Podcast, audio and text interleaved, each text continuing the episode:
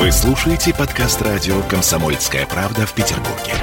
92.0 FM. эм. Беседка. На радио «Комсомольская правда». Наша тема сегодня – материнский капитал в сделках с недвижимостью. В наших программах про недвижимость мы много об этом говорили, но сейчас мы посмотрим немножко другой аспект. В студии радио «Комсомольская правда» эксперт Мария Терехова, президент Нотариальной палаты Санкт-Петербурга. Здравствуйте, Мария. Здравствуйте. Значит, а, давайте так, вот, ну, с АЗОВ, да, можно ли использовать материнский капитал при оформлении льготной ипотеки? Угу.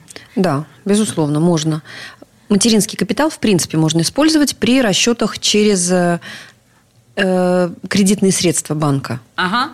Тут есть какие-то свои особенности, тонкости, на которые мы должны обратить внимание? Или это, в общем, как обычно? Ну, это рассматриваем как обычные заемные э, кредитные средства, и в обеспечении которых передается недвижимость, и, собственно, на уплату либо первого взноса, либо уже процентов в дальнейшем может быть направлено средства материнского семейного капитала. А вы не помните совершенно случайно, сколько у нас сейчас материнский капитал? Если не помните, я сейчас погуглю в процессе Нет, нашего я помню совершенно помните, случайно. Он повысился. Он стал у нас э, с 1 января 2020 года 466 617 рублей.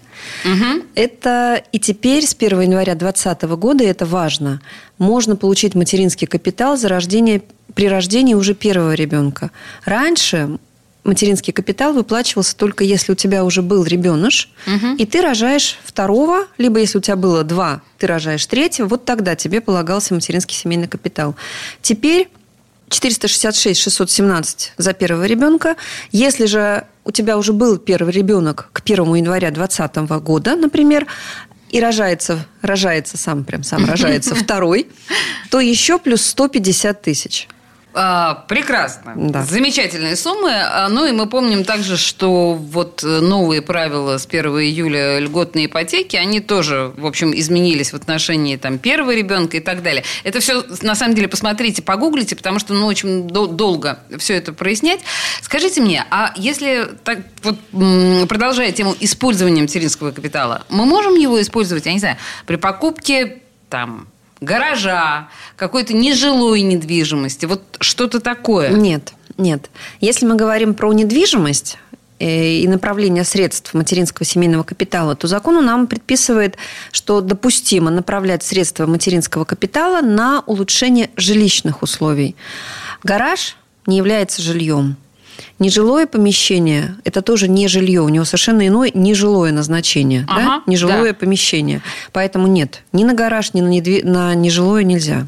Если мы понимаем, что обговаривается, что именно улучшение, кто определяет, это улучшает мои жилищные условия или нет?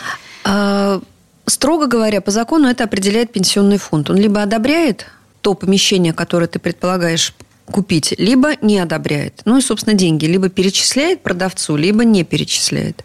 То есть тут решает пенсионный фонд. Угу. Давайте роль нотариуса вот э, в этой истории определим. То есть где здесь у нас вступает в силу господин нотариус? Э, понятно, что в таких ситуациях, э, где задействованы, во-первых, это федеральные деньги, мы должны понимать, да, это деньги федерального бюджета.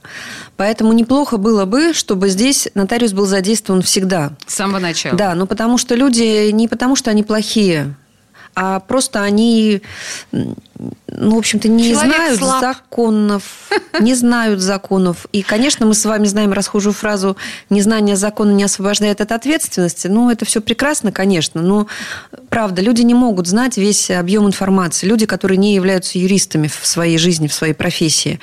Поэтому здесь, конечно, бы им нужна гарантия, им нужна защита от государства.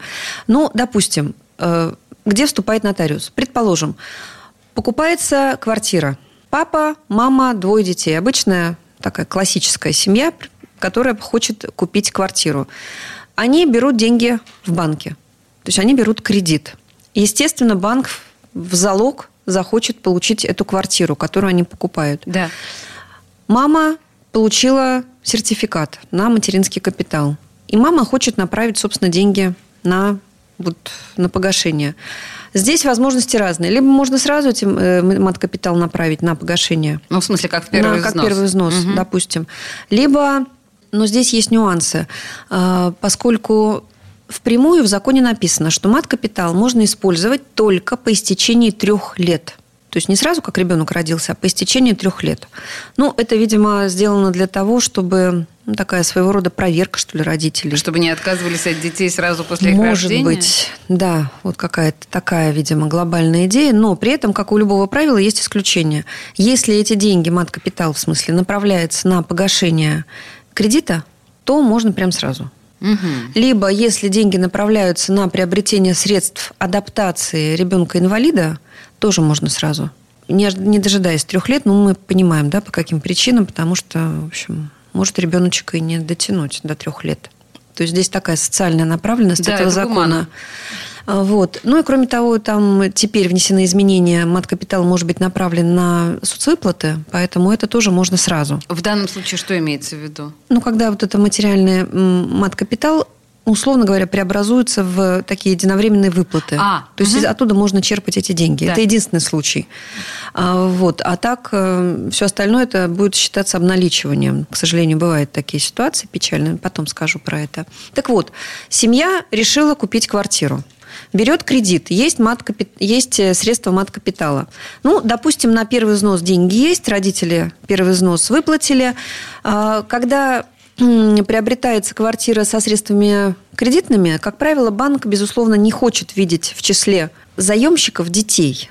Ну, это очевидно. Ну да, потому, потому что, что это отягощение, Ну, конечно, называемое. кто же ж потом позволит э, лишить детей имущества? Вряд ли ни один суд скорее всего, на это не пойдет. Поэтому в этой ситуации квартира, как правило, оформляется либо на маму, которая получила сертификат, либо на маму и папу.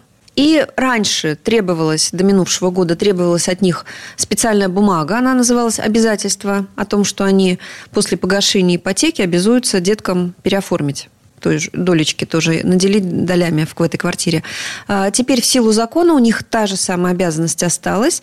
Квартира оформляется, ну, предположим, на маму, и в силу закона у нее возникает обязанность, что как только она погасит ипотеку, последнюю копеечку заплатит, в течение шести месяцев она обязана оформить эту квартиру, это жилое помещение, на имя супруга и детей. Ну, так, так, так же в долях. В долях, угу. да, по соглашению.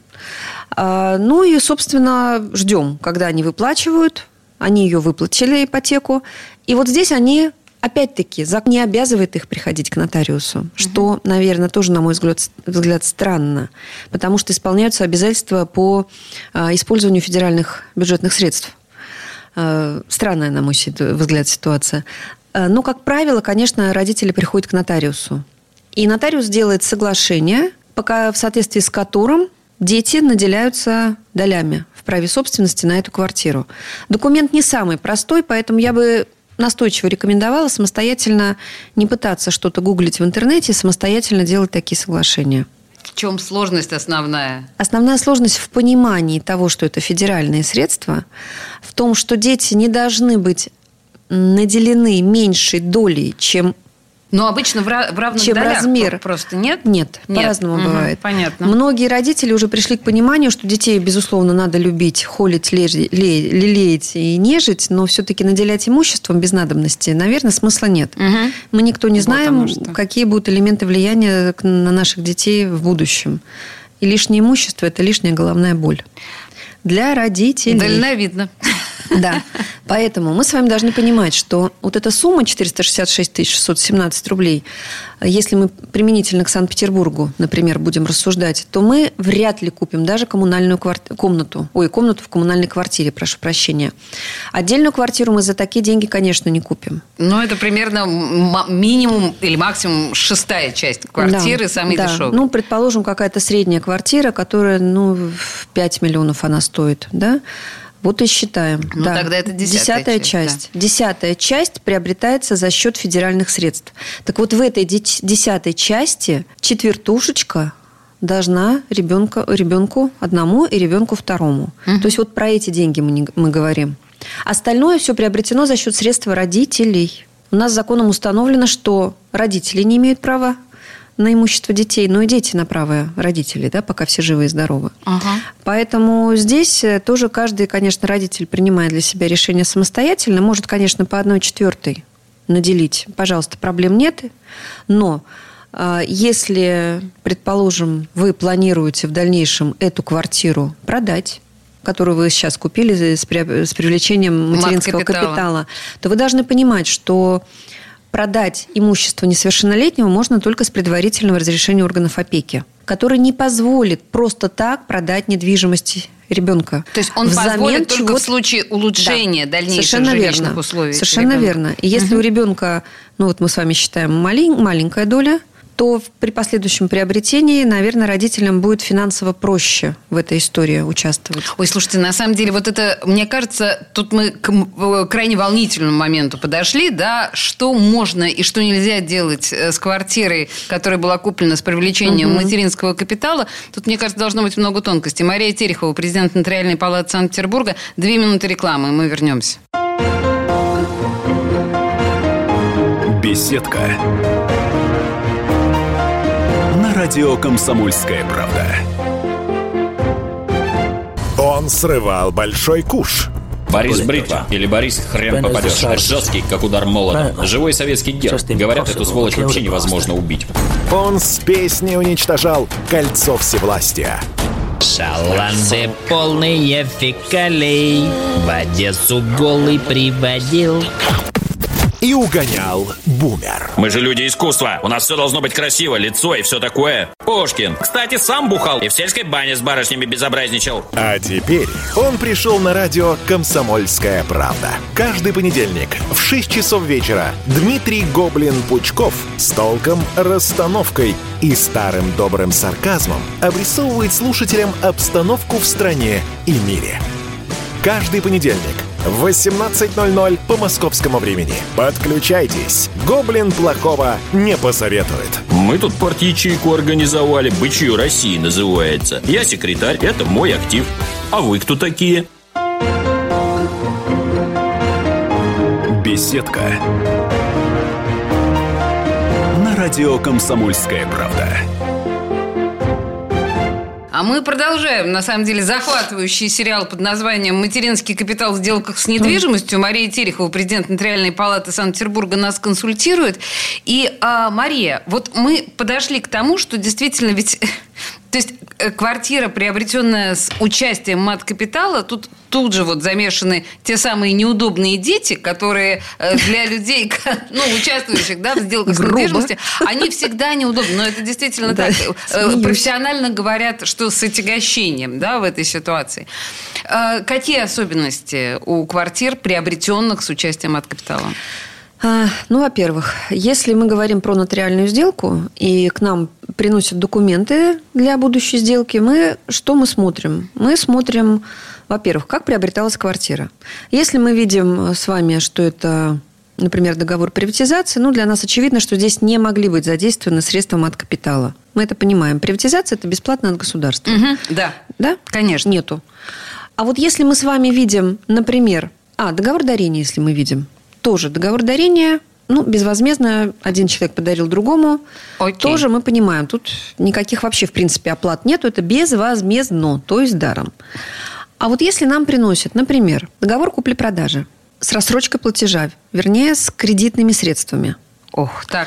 Да? То есть я покупала что-то и привлекала средства банка. Вот здесь нотариус, любой нотариус, конечно же, понимает, что на погашение кредита – могли быть задействованы средства от капитала. Естественно. И из договора-то мы это не увидим, потому что это было позднее. А, да? Угу. И погашался уже кредит банку. Тогда мы выспрашиваем родителей. А родители, предположим, вполне себе детородного возраста. Мы спрашиваем, сколько детей. Например, говорят, нет детей. Ну, тогда мы понимаем, что риски если только нам не наврали, а детей на самом деле 10. А могут наврать, А могут, ну, могут. Как в известном фильме говорили, верить людям надо в крайних случаях, да? Никому верить нельзя, мне можно. Понятно, так. Да. Но Нотари... если мы понимаем, что дети все-таки есть. Если дети есть, тогда мы задаем прямой вопрос. Не использовали ли вы для погашения кредита и вообще, в принципе, для приобретения этой квартиры средства от капитала? Угу. Бывают ситуации, когда родители говорят, да, конечно, Мы тогда задаем следующий вопрос.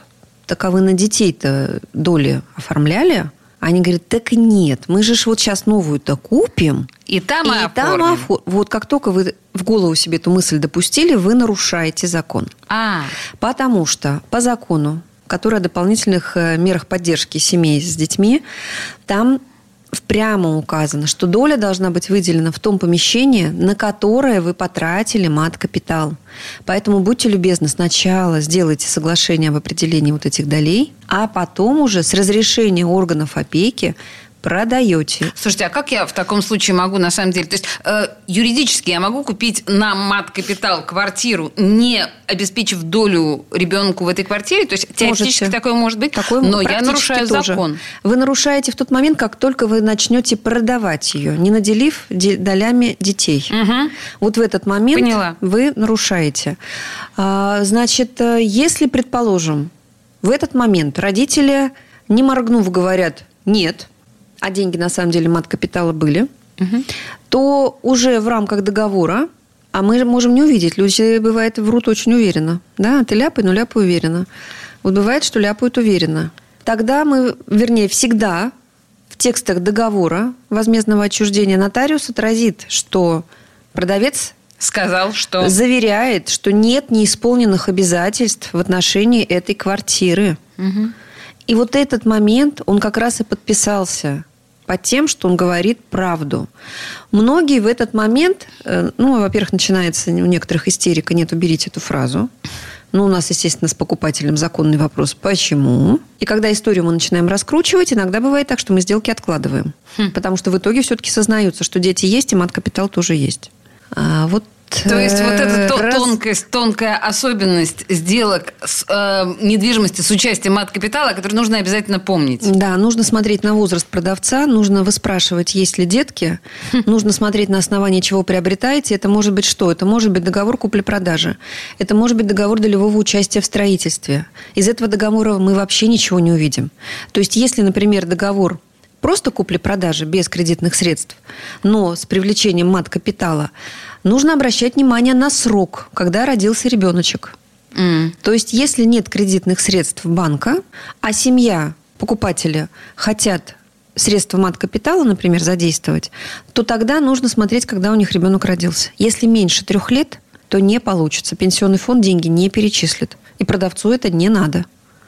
Понимаете, какие сложности? Но об этом нужно обязательно помнить. Но, в принципе, нотариус, если я об этом, как, ну, в общем, извините, лох, э, да, пытающийся приобрести э, новую квартиру, вы, в принципе, как нотариус, вы сориентируете меня в таких вещах? То есть нотариус это должен делать по своим Мы будем выспрашивать продавца. Сами. Мы, конечно, не можем каленым железом, хотя порой Хотелось приходится словесным каленым железом. Угу. И порой, конечно же, очень часто, да практически всегда мы вынимаем эту информацию, и мы узнаем то, что мы и так чувствуем. То есть нотариус может чувствовать, например, да? Угу.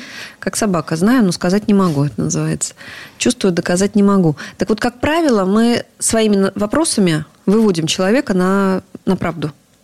И тогда сделку мы переносим делаем соглашение, детки получают свои доли, родители получают согласие органов опеки, и только после этого тогда мы продаем. И вот тогда наша душа спокойна, что в дальнейшем ни один из ребенков, ребенков, угу. ребенышей, став взрослым, не пойдет оспаривать наш договор. Потому что папа и мама меня обманули. И вот тут у меня, кстати, по, по поводу этого, то есть в дальнейшем, да, меня интересовали вопросы. Ну, вот, предположим, жилье куплено с участием материнского капитала. Через какое-то время папа и мама, предположим, разводятся. Как в данном случае делится квартира? Просто согласно долям? Когда уже детки наделены имуществом? Да. После трех лет уже, да. Угу. То есть уже приобрели, уже ипотеку уже... выплатили, уже а, детям уже ипотека доли дали. Же, да. Да? Ну хорошо, да, давайте так. Ипотеку выплатили, да. Ипотеку выплатили и детей долями наделили. Да, да. Ну, здесь зависимость от того, есть ли у родителей брачный договор или нету. Подождите, а если нету? Если нету, тогда у них вот те доли, которые приобретены на имя родителей, оформлены на родителей, это их совместная собственность. Материнский капитал – это абсолютно в равных долях получается Материнский собственно... капитал – это не совместно нажитое имущество. Вот крохотуличная доля материнского капитала – это не совместно нажитое имущество. Угу. Это раздельное имущество каждого из супругов.